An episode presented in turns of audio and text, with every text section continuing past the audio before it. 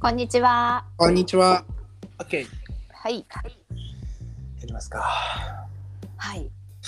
えー、と、この番組は役に立たない歴史の話をストーリーテラーのイージーがストーリートールダーのハサミさんにただ伝えていくだけの番組となっております。はい。はい、ユースレスヒストリーです。はい。ハッシュタグ、役歴。 役歴、役に立たない歴史の話、略して、ハッシュタグ役歴でございます。めっちゃでも役に立ってるね、なんか今回。いや、今回はね、 役役にに立ってる立ってるかな、わかんないけども。うんあ、うんでもでなんもか、うん、いろいろ参考になります。そう、先週からですね、うん新型インフルエンザじゃない、新型コロナウイルスの専門家会議の話をしてるわけですけども、はい。まあ、とにかく先週ですね、うんまあ、とにかく、えー、と去年の2月の話です。はい。うんまあ、専門家会議っていうのを作って対応していこう。まだでもこの時はね、誰もこんな日本の状況になるなんて誰も思ってなかったことなんで、うんうんうん。うん、そんなに深くみんな考えてなかったと思うんですけども、いや考えてなかったですよ。2月私ちょうど大阪の方に移住しようかっていう話があった頃ですよそれこそ。あ、そうなんだ。そうなんです。それもじゃそあうコロナで延期って感じそうそうなんですよちょうどもうん、うねインバウンドですごいからと思ってあじゃあ行こうと思ってたのがそう、もう そんなこと言ってた時期だよテ、レビ本見るお当にもう。そう いやでもなんか早めの切り替えで私はそこから職業訓練校に行ってパソコンを学びそこから就職したっていう今につながる。この頃はまだね、来年はオリンピックだって言ってね、ね盛り上がっててね盛り上がっ盛り、うん、盛り来年はオリンピックかって言ってないね。去年やれば予定だったんだもん、オリンピックって、もともと。ああうんあ去年の2月の段階では、8月にまだオリンピックやる予定だったんだよ。全然。そうだよねあれいつなしになるなんかまあ、ちょっとその辺も出てくるけど、結構ギリギリなんだよ、オリンピックが延期になったのって。そう,、みんなあれ困ったよねそうそう、みんな困ったの。 すっごい困ったやつだ。うんまさかこの時はオリンピックが延期になるかもしれないなんていう話はまだ出てきてないの、この時は。そうだよね。まさか今年東京2020っていう題名でやるとは言思ってんのなかにっ。たよね すごい。うわーそんなまだまだ皆さんお気楽な状態なんですけども専門家たちだけはですねそうは思ってなかったわけですね。すごいね。うんそうか。でなるほどまあえーとうん前回の話の最後は結う局んそのアドバイザリーボードってものが厚生労働省の中にあったんだけどそれをそっくりそのまま内閣官房の方に移して専門家会議っていうものができたわけですね2月14日でした。はいで第1回の会議はですね専門家会議になった後、はい2月16日に開かれます。はいでこの時はですね内閣官房なんで首相官邸で会議が行われたんだけども、うんえっとまあ、安倍首相も入ってるわけですねその中に。おおー。うんうん、で、えっと専門家会議は内閣官房に設置されてるんだけど、まあ、先週も言ったんだけどね、うんで1回目こそ首相官邸でやってんだけど2回目からはもうずっと厚労省でやってるのね。あなるほど。一回目は一応そっちでや1った回ん目だは。ねあのね安倍さんが挨拶があるからって、安倍さんのなんか予定的に厚労省に行けないからっていうことで首相官邸でやったんだけど、ほうほまあ、そこがねちょっとややこしくなっちゃっててう。ほ内閣官房に設置されてるんだけど全部会議の場所も厚労省だし事務局も厚労省だし、うほまあ、このなんか複雑な組織のあり方が、まあ、ちょっと政府と専門家の関係をちょっと難しくした要因の一つになるんだけど。う。なるほど。まあちょっとその辺は置いといて、一回話は押谷さんの話に戻ります。一番最初にこ押う、谷さん専門会議にはい。入りま入ってくれませんかって連絡を受けた人なんだけど、ああはいこのは人い。実はね、日本にいなかったんだよ、2月。ほうでね、フィリピンのマニラにいたんだけど、ほまあ WHO の事務局にいたんだよね。う。あほうほこの人も WHO の人だから。まあだから、尾身さんの後輩みたいな感じかな。う。あなるほどね。あ、その人が船の中入ってた人、一ヶ月。しやあのね、それはね、あそれ塩林さんって人あ、それで商、売さん。えっと塩林さ んは、すでえにっ混乱しと、てる厚生労働省の中の人、だから官僚なんだよね、塩林さんは。事務次官。だけど、えっと、医務、医系技官っていうポジションなんだけど、うんまあ、要は厚生労働省の人。で、押竹さんは、うん WHO の人うーん。なんなるだよほどね。。はい。で、えっと、そこででも押谷さんは、この流行、まあ、あのパンデミック、うんうん。新型コロナウイルスの、まあ、最大の謎っていうものがあって、この時、うん。うん。まあ、どんなに前向きに接触者調査をやっても、全然感染者が出てこないっていうのがあったんだよね。まあ、ちょっと難しいかもしれないんだけど、前向きの接触者調査って何かっていうとね、うん。感染確認した、まあ、感染者ってものが確認されるじゃん。はいはい。でこの感染者の濃厚接触者を探し出して、うん。まあ、それを徹底的に調査して隔離する対策のことなの前向きの接触者調査っていうのは。こう。はいはい。で押谷さんってうん SARS の時に WHO でこれをやったんだけど、うん。その時に成功してるんだけど SARS のの制圧に。うんであの中国でこれをやってもなんか感染者が出てこないんだよ全然。え。うんで。シンガポールでも同様に出てこないんだよ。うん。うん。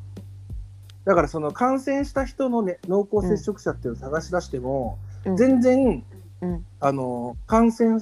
陽性になる人が出てこないのえ。うん。これなんだろうっていうふうに思ってたわけ押谷さんも。うん。でこの時にもう押谷さんはこのウイルスの一番大事な特徴っていうものをうん。気づいていて、うんこのウイルスって、うん多くの人は誰にも感染させないんだけど、うん。例外的に一人の人が多数に感染させる例があるってことに気づいたんだよ。ほちょっと今流行ってるデルタ株とかはちょっとまた違うんだけど、この時ね、去年の2月にう。うん。出てたコロナウイルスって、うん。こうみんなが感染させるわけじゃないんだよね。ほだからその濃厚接触者を見ても、う。うんか。陽性の人が少ないんだよ、すごい。うん。だから必ず感染させるわけじゃないんだけど、うん。一定の時期だけすごい感染させる時期があるっていう感じなんだよね。ほう。え。えっとね、この時に出てたんだけど感染してから2週間ぐらい経った時にめちゃめちゃ感染する時期があるんだけど、基本的に無症状でうん。誰にも感染させない時期っていうのが結構長い間あるわけ実は新型コロナウイルスの最初って。そうなんだ。うん。そうでうん。まあでもこれって後から実証されるんだけど、この時ってまだエビデンスとかないのね、うーん。なんか調査しても、うんあの陽性者が出てきてそれを調査してうん。陽性になってから誰と会いましたかっていうのを聞いて会った人に PCR 検査しても全然陽性にならないっていうのがあっただけで、うん。そういうエビデンスはなかったんだけどうん。押谷さんはこれを見てうん。なんかやっぱそれが今までの SARS とかと違うなっていうのは思ってたのへーえ、でもで今、あ、うん、どうぞどうぞ。うんあゆい今今そのやり方でやってない なんていうか、その濃厚接触者の人をチェックして、その人に PCR 検査してもらって、で、その家族とかっていう、うんまさしく今そのやり方しか、うち田舎だからか な、してない気がいやして。あのね実は今ドやキドキっしててるるのっていうのはうん、前向きな接触者調査じゃなくて後ろ向きの接触者調査って言って、あ違うんだ。うん違うんだよ、えっと結局その前向きな調査っていうのは、うんうんえっと、濃厚接触者を探し出して、うんそれを隔離していくっていうやり方なんだけど、うんうん後ろ向きっていうのは過去うん2週間の行動履歴を聞き取って、うん。共通の感染源を見つければこいけないっていうのが、まあ、後ろ向きな調査っていうんだけど、う。うんまあ、要はこれ特徴って何かっていうとねクラスターを探して感染源を潰していくっていうのが一番の対策っていうのがもうこの時点で実は出てきてます。へえ、2月の段階で。 2月の段階で専門家の中だけだけどねクラスターっていうのがすごく大事、おーうん最初クラスターっていう言葉もよく分かんなかったもんね。そうよく分かんなかったの実は最初クラスターって言葉はうん、この後ねあ報告するんだけど、全く分からないのみんな意味がえそうだよね。本当分かんなかこった。の押谷さんのこのことって実はなかなか伝わらなかったんだよね、うんうんでえっとまあちょっとその後々その話出てくるんだけど、うんうんうん。ちょっと話が進んで2月20日になります、3日ぐらい進むんだけどすごいまだ2月。もう歴史の話してるのに3日しか進まないからすね、ごい。 刻むね。はいはい。残 念えっと去年の2月の20日ですね、はいえっともう翌々日から天皇誕生日を含む3連休になる日本なんですけども、ああ。えっ、と、はい、まあ今2月の24かなんか天皇誕生日かな、2月の23とか、はい、うんなんで3連休なんですけども、東京マラソンの一般参加が中止となって、はい、うんうんうん保育。園とかの小規模イベントもだんだん中止になってきてます、この頃お。お。ほうほで、専門家会議からは感染の広がりとか会場の状況等を踏まえて、かん開催の必要を改めて検討していただくと。しながら一律の自粛要請を行うものではありませんというメッセージを送ったんだけど、う。うん。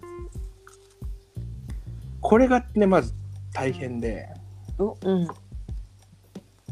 専門家会議からねはい。えっとじ感染の広がり会場の状況等を踏まえ開催の必要を改めて検討していただくとしながら一律の自粛要請を行うものではありませんっていう文章なんだけどすごい控えこめだのね。頃、うんこの頃しかもみんなうん。まだコロナウイルスがどんなものか分かってないわけよ。うんうんうん。でその状態でそれを言われて、うん。何がそもそもうん。会場の状況を通って問題って参加人数が多いのか少ないのかとか屋内とか屋外っていう環境が要因なのかうんどうやんうんうんどういう基準でイベントの中止をしてを決めればいいのかっていうのが分かんないわけ全くこの子いやねうん。もう現場大混乱ですイベン トのいやそうなるよね。そうなるよねそうだよ。わか笑んないい事じゃないけどさ、でももう本当わかんないよね。分かんないですよねうんうんでも専門家会議のメンバーの中で話し合いをしてさうん。メンバーの一人が、まうあ、ん座長の脇田さんって人に、はい。今の政府の状況ではその時々に応じた市民への警告の発出を期待できないっていうわけ、そうだね。うん、うんだから政府が出した方がいい提案と専門家会議が独自に出す情報を分けてメッセージを作成して発信するっていうことを提案するんだよ。うんうんうんうん。で、うんまあ脇田さんはそれに賛同するんだけどうん脇田さんって国立感染症研究所っていうところの所長なんだけど。はい。その国立感染症研究所の所長っていうのは実は厚生労働大臣が任命するのね、おおはいはい。制度としてだから脇田さんって厚生省と厚生労というか厚労省とまあうまく付き合わないといけない人だから、こ れさあんまり厚労省はうま、いいと思わないじゃんうんうんうんうん。ででもこれに賛同するんだよねあ厚労こう厚生あ省のが脇。田さんは脇田さんはねあ脇田あさんあは別ね。々そうその政府が発表するのと一緒に専門家会議もいろいろ意見を言ってった方がいいっていうのに賛同するの。うんうんうんうんでうんうんまあでもやっぱり厚労省ってそれに対してめちゃめちゃ不快感を持ってるのうんね厚労省には厚労省の理屈があるってうんうんうんでもういきなり上層部に上げないで下から上げていく順序を守ってもらわないといけないとうん。うわー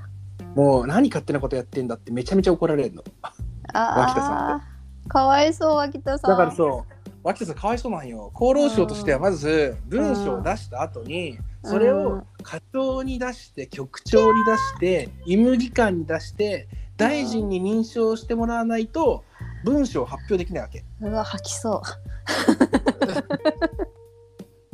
で もう専門家たち的に言うとめちゃめちゃ緊急事態なわけよもう一日でも早く封じ込めなきゃいけないっていう状況の時に課長局長医務機関そして大臣に認証するっていうのもめちゃめちゃ時間かかるからうんうんうんうんいやこれきつってなるわけよ。うんで、うんまあ、専門家会議はコロナウイルスの対策をまとめた文書を厚労省にまあ提出するわけよ。うんうんまあちょっと勝手に発出するのはちょっと困るって言われたから。うんうんでこの頃にもう内容この文章って何かっていうとねうん密閉密室密集を避けるという3密対策おっていうものがもう実はここで書かれていて2月に2月にめちゃめちゃ早いねにえ2月めちゃめちゃ早く 出していやだからね実はこの専門家たちは優秀なんですすごい。んすごいやっぱ書いてあるより優秀優秀なんですよ。えー、ですごいえっと3密を避けてしかも海外ではエアロゾル感染っていうのが例外的に発生していてそれがクラスタはーいを発生させているという説明が記載されてたのこの中にも。うんすごい横文字きた、うん、エアロゾル感染ってねあったので覚えてるえもう初耳だよ ねあったとかじゃなくて初耳あった あった小池さん言ってたエアロゾルって。えーエアルゾルエエアアロロゾル感染。うんエアロゾルえー、初耳えー、都内だけじゃないのその話こっちもまあエアルゾルそう言っ感てたん染だけど、うんでもうね、ん実はこれなんでハサミさん初耳かっていうとですね、うんあのこの文章をですね脇田さんは厚労省に提出したんだけど、うんうそれの文章の回答っていうものを厚労省から返ってくるのね。んまあはいそしたらね修正が入ってた。あうんで修正内容はまずね、うん国民の煽りすぎは良くないっていうことであー具体的に言うとこのエアロゾル感染の文章は添削削除。おーえうんもう削除ですはい文章から削除しかも、うんあと他にあった無症状者からの感染の可能性があるっていう部分があったんだけどえそれも削除です、あこの時からもうあったのむその無症あ状ったん者だかけらどそれはもう国民に煽りすぎってことで、えー、と厚労省が削除されちゃった、その文章が。えー、で日本で対策が始まる前に武漢から多数の人が来日しているっていう部分も発表はできないって言われちゃったんだよ厚労省に。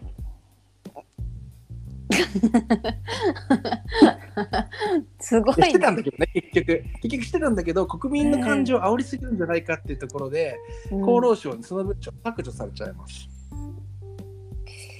はあそうでしたかはいしかも、はいちゃんやばかったのは、はいえーっとね、専門家会議っていう名前を、うんのクレジットを外してって言われちゃったの。うんうん何で、本専門家はが、我々専門家という言葉に直されてたんだよね。まあ、だから要はね、はあ政府の設置した専門家会議じゃなくて、専門家有志の名義であったら、役所は責任を回避できるから、そういうふうに文章を修正されちゃ修正されちゃったの。えー、ちょっとだから泣きこそうの文章は役所の責任っていうふうにしてほしくないからうわだから専門家会議だと役所が設置した専門家会議だからそのクレジットで文章を出されたらもし違った時に役所の責任になっちゃうそれを回避するために専門家有志っていう名義で出してくれって言われちゃうんだよね。なるほどついね。つい。きついよねいでやーもうもずーってなってもう、うんうこの無症状者からの感染って実際にうんああるってこの時専門家は言ってたんだけどうん証拠がなかったのエビデンスは数な字るとほしてどは出てるねでもこの時って未知のウイルスだから何にもないのエビデンスって正直うんうん何にもないわけだだからエビデンスがあるわけないんだけど、うんでも、私としてはエビデンスがない以上それを国民に言ったところでうん感不安感を煽るだけだからっていうことで、えー文章うにんなっちゃうんですよね、なるほどね。2月で、まだ2月だよね。まだ2月ですこれなるほど。で2月の24日に3回目の専門家会議が開かれるんだけどはい。でで専門家会議でもう尾身さんが直接ねあの、うん厚生労働大臣に意見を直接言っちゃうの。ほうほうほで我々はねもう国から意見を求められれば、いつでもこれから喜んで我々の意見を述べさせていただきたいと思っておりますと。う。うんうん。しかもそれに加えて私どもの全体の考え方とか戦略を示す機会を与えてもらえないでしょうかっていうふうに、加藤大臣。もうちょっと待ってられんられんといちいち全部うんこれの文章でいいですかって言ってうん厚労省から修正が入ってみたいなことやってたらうんもう全然その何環境がまあ毎日毎日変わっていく状況でねうんうんうん。そんなになかなか難しいからもう戦略を示す機会を与えてもらえないでしょうかと加藤大臣に直接言ったらうんあ分かりました、いいんじゃないですか、それでって、加藤大臣はそれに対しては OK って感じだったのね。おうおうおううんうん。で、その機会を与えてもらえて、尾身さんはですね、えっと、専門家会議の会見解っていうものをですね、うんうんえっと、もうその日の19時に NHK ニュースに生出演して、おう1週間とか2週間が、まあ、急速な感染拡大に進むか、まあ、収束できるかのおううん瀬戸際になりますっていう内容を紹介しました。うんうんうんもうそしたらね、うんオンエアが終了した瞬間に厚労省から呼び出しを食らうんだけど、え厚労省からうん加藤さんがいいって言ったのにあ加藤さんがいいって言ったんだけどね、まあ、けどこれなんでかっていうと、NHK だけ報道が先行したことに対して日本記者クラブがめちゃめちゃ怒っているっていうああなるほど 日本記者クラブはあの国会の方のあれだっけそうそう日本記者クラブ がもういやちょっと NHK だけなんですそれできないって怒ってる かいやらいあやのいそっやちにいや対しても記者会見をしてもらもらえないかっていうんで呼び出しを食らうんだよね。おうで、まあ、この日からね、あのう専門家会議は政府に対する助言組織っていうものを超えて、うん新たな専門家会議っていう固有名詞を獲得することができました。おーはいうん、で、あのまあ、これがですね、えっうんと後々大変なことになってるんですけどもうんでここでね、まあ、尾身さんが直接言ったからなんだけど初めて国民にクラスターっていう言葉が使われるようになります。うーん2月の終わり頃2月の終わり頃ね感染の流行を早期に収束させるためには、クラスターが次のクラスターを生み出すことを防止することが極めて重要であり徹底した対策を講じるべきであるってことですね。ほうなるほどで加藤厚生労働大臣は厚労省の中にクラスター対策班っていうものを設置します。それでうんうんうんでまあこの頃ね、えっと、そういうふうにあってたんですけども、うんえっと、実はね、えっとクラスター対策っていうのはですね、うんえー最前線は保健所なんですよ日本は。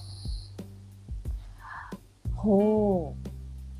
クラスター対策の最前線保健所でもともと日本の保健所には結核とかはしかの対応として、ううん接触者調査っていうのを行ってきた経験があったのね。ああそうなんだ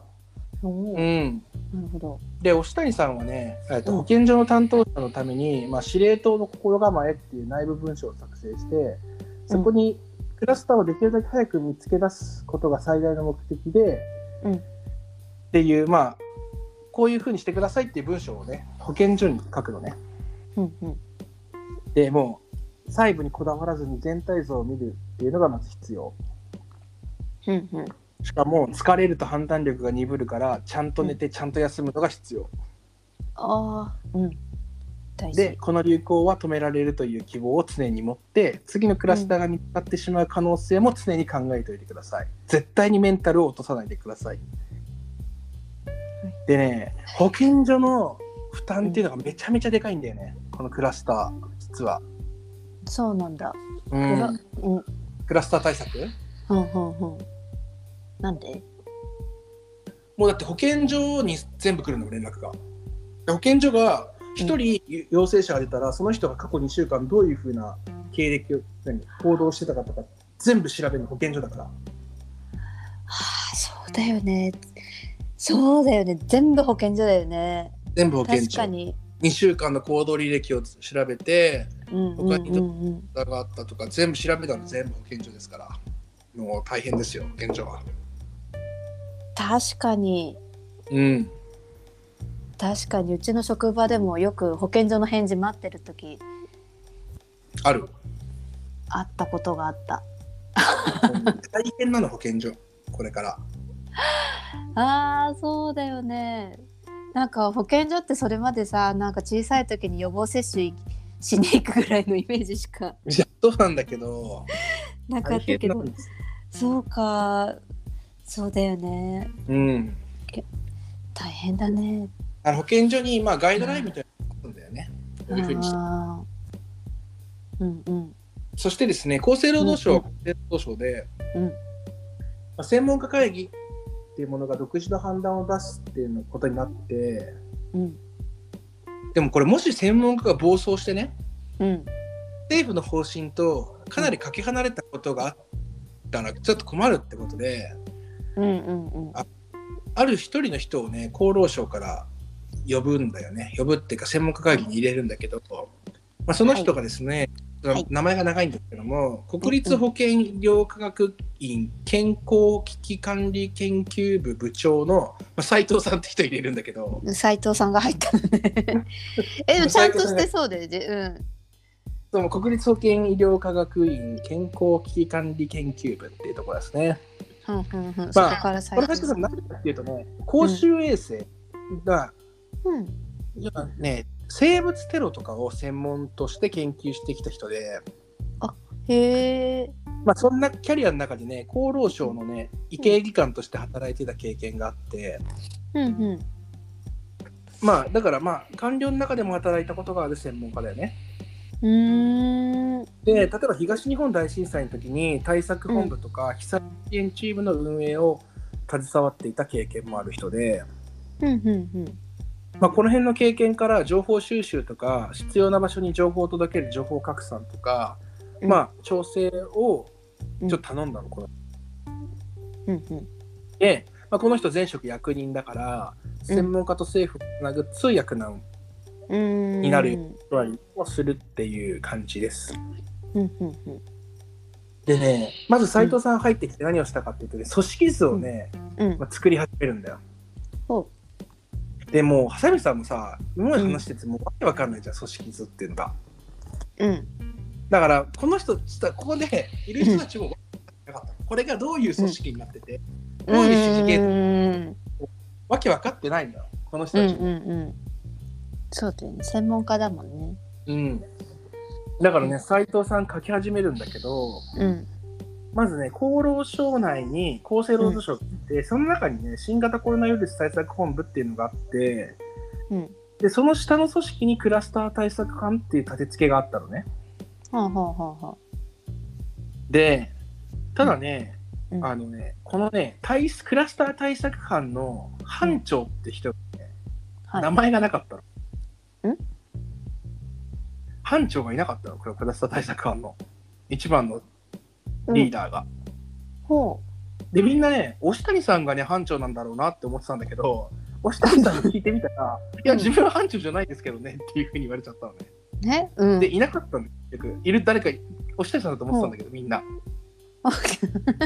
そんなことあるねそうで厚労省は、実は、うんあの、斉藤さんが班長っていうふうにしてたんだよね。おーだからなあんかなねるほどねうみんんな、うみんなもう訳分かってなかったんだよね、この時ね。ーんうんうんで、斉藤さんとかは、まあ、官民の橋渡しうんっていうのも役割とあったんだけど、うん実はね、専門家同士の橋渡し役にもなってて、まあ、さっき言った通り、うんうん押谷さんっていうクラスター対策っていうのはね、うんクラスター対策班の人たちも理解できてなかったの、この時。何クラスターってって感じだったんだよ。この時も初めて聞くから。専門家もへーで、うんうんクラスターっていう概念はわかるわけよ。うんうんうんまあ、一人の人が、うんうんまあ、す複数人にこう感染させちゃうっていうことね。うんうんまあ、それは分かったと。でもクラスター対策って何なのっていう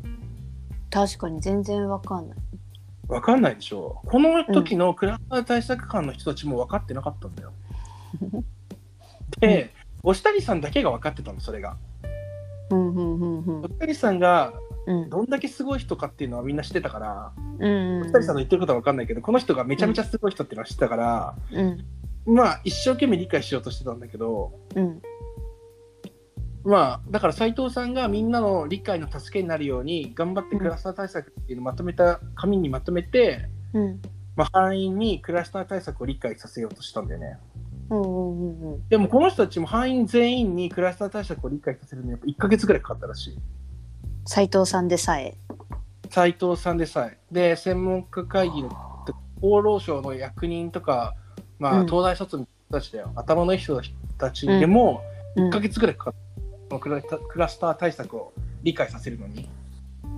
ほあー意味わかんないね、クラスター対策ってまず何かって。す今の私たちならちょっとわかるそう、今の、うーん、でもなんか、3密を避けるとかっても言うけど、うんねうんそれって僕らの行動のやつで国がじゃあどうんうねするかっていうとわかんちょっと難しいわね確あかーに。対策班としては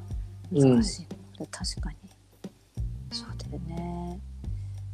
すごいねで2月のう29ん日にね、安倍さんが突然新型コロナウイルス感染症対策本部の会合っていうのがあったんだけどはいその最後に全国の小学校中学校高校そして特別支援学校について来週の3月5日から春休みまで臨時休校を行うよう要請すると伝えた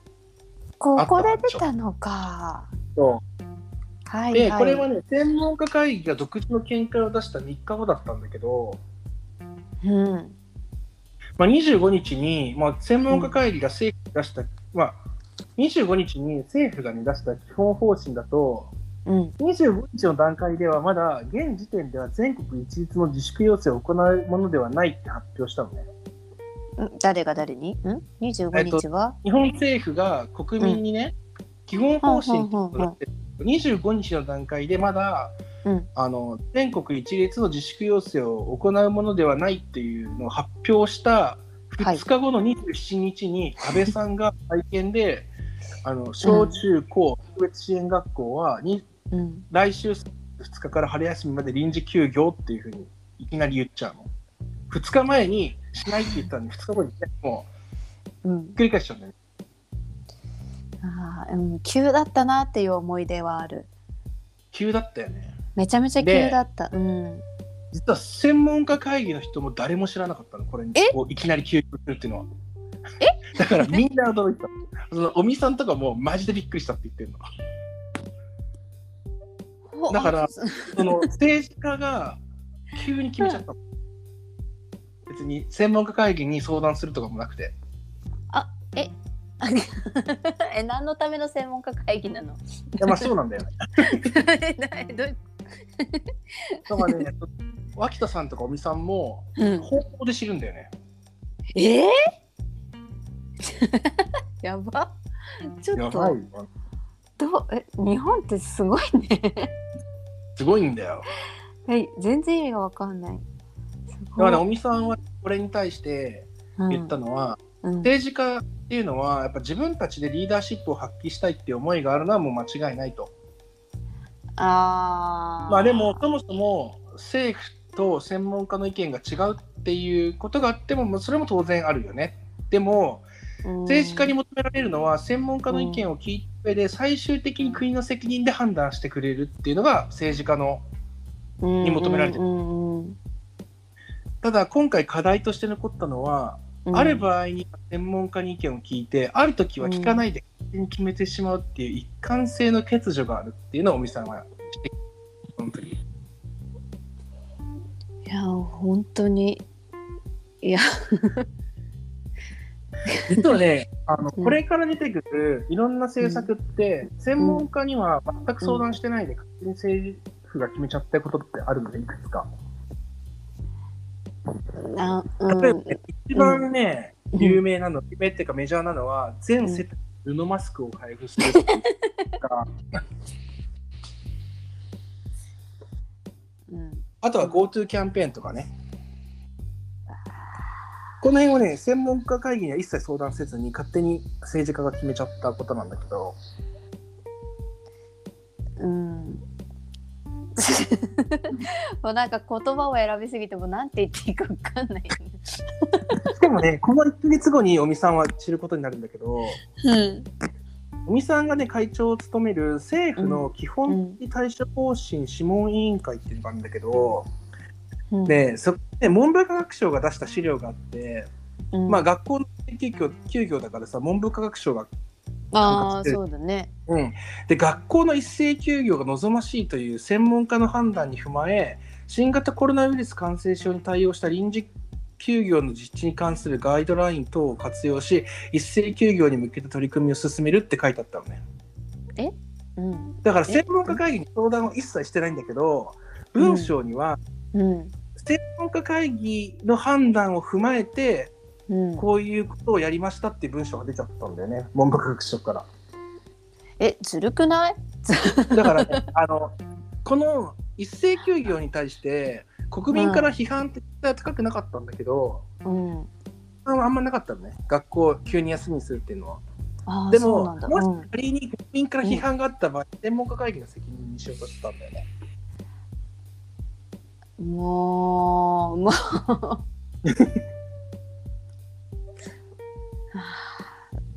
なるほど。っていう実は、尾身さんはその後知るんだけどね、これに対して、これにことは。で2月ももう終わろうとしてる2月の28日にですね、あうのん、尾身、さんがですね押谷さんから連絡があってはいはい。どんな連連絡かっていうとねクラスター対策はもうちょっとこれうん挫折したかもしれんっていうことだったんだよね。うんあの2月こ頃ねの段階で北海道ねそう北海道でねあの1月28日にうん。もう最初の感染者が発表されたんだけどうんうん。で2月の14日に札幌市で道内初の国内,、国内の感染事例だから今までは武漢で感染してて日本で発症したっていうのがあったんだけど、2月の14日に札幌であの、国内で感染したっていうのが判明して、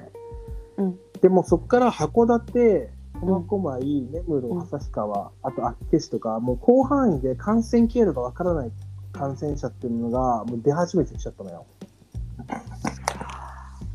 でもう感染源がみんなわからないと。うん。うん。でもう押谷さん、尾身さんに、これもう終わったかもしれんって言ってた。この段階で。あ、もう無理かも、抑えるのみたいな。うん。くじけ、くじけかけてるんだ ね。くじけかけて、いや、くじけるよ、そりゃ。うん。まあ、くじける。押谷さんはね、うん日本の保健所の能力と衛生からすると、うん。この人フィリピンとかでやってるからさ、ずっと。ああ。やっぱフィリピンととかでも日本とかさ、やっぱりうん能力高いじゃん。かしっかりしてるじゃん。うんうん。で、オースターってやっぱ見逃すことってないと思ってたんだよね、日本の保健所が。うん。うーん。なるほど。で、うん北海道の地方で発生した陽性者は、基本的にやっぱ札幌で起きたクラスター以外には考えられないと。うんうんうん。そのつながりが全くみ分からなかったの。その、お北海道の地方の感染者ーのうんうん過去2週間の経路をたどっても、その人たちが知り合いとか、うん同じ場所にいたとか全くなくて、うんあ、もうこれリンク不明うんだなって。うんうんで、結局、まあ分かったのが、まあ多分これもう、あの、200万人ぐらい参加してる、こう、札幌雪まつりでしょう。っていうのは分かったけ ど、分かったところでどうしようもないみたいな。もう200万人参加しちゃってるからさ。そうだよね。ああなるほど。で、その2月28日に北海道は緊急事態宣言をこれ出す。うんうんで、週末の外出を控えるように呼びかけました。うんうん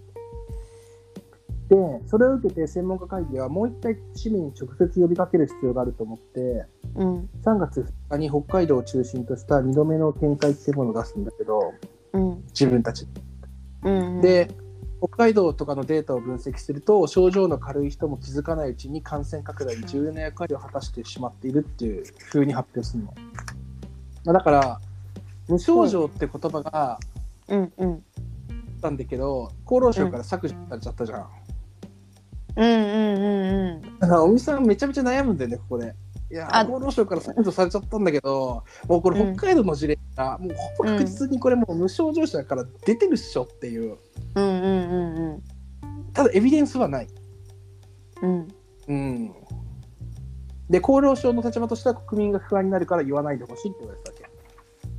あーしかも、うん国からの厚労省的には仮にじゃあ無症状者からうん移りますと、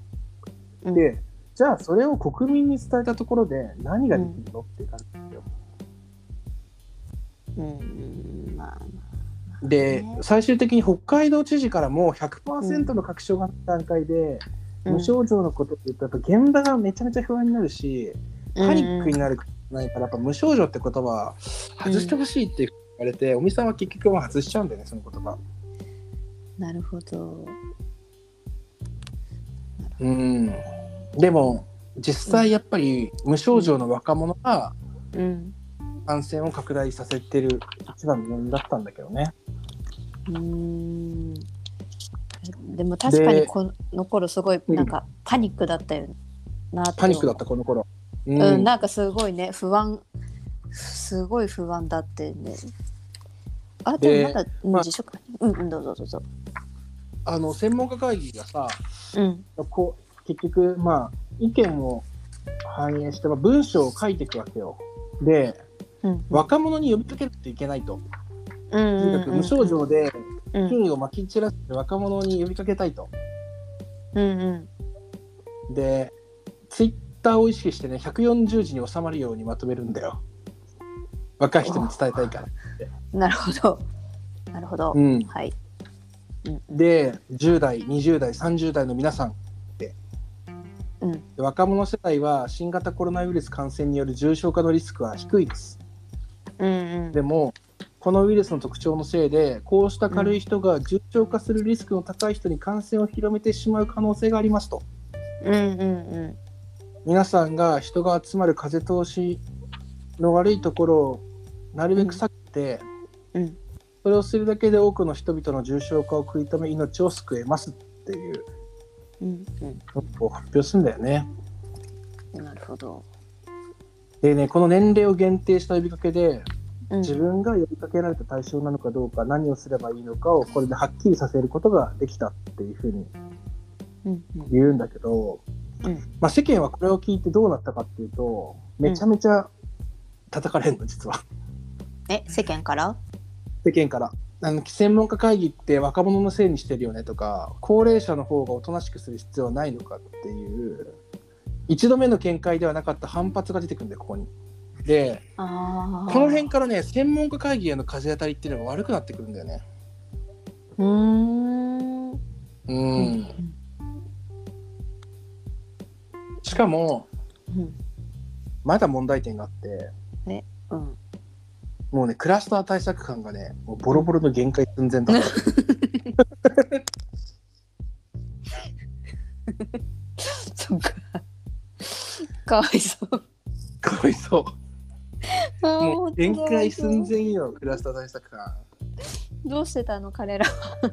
もう彼らどうしてたかって言ってね、まあ、どのぐらい限界かっていう、限界ではここで発表させていただく。うん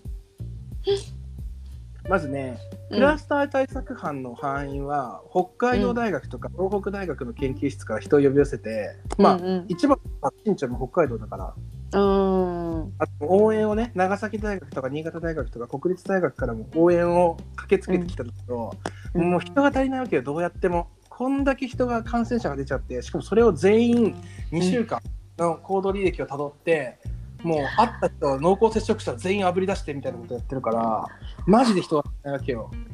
うんで、もう最初から厚労省には、もう人これ絶対足りないから増やしてって言ってたんだけど、うんういんつまでたっても増える気配がないんだよね、人が。うんしかも厚労省から借り出された班長っていう人がいるんだけどクラスター対策班の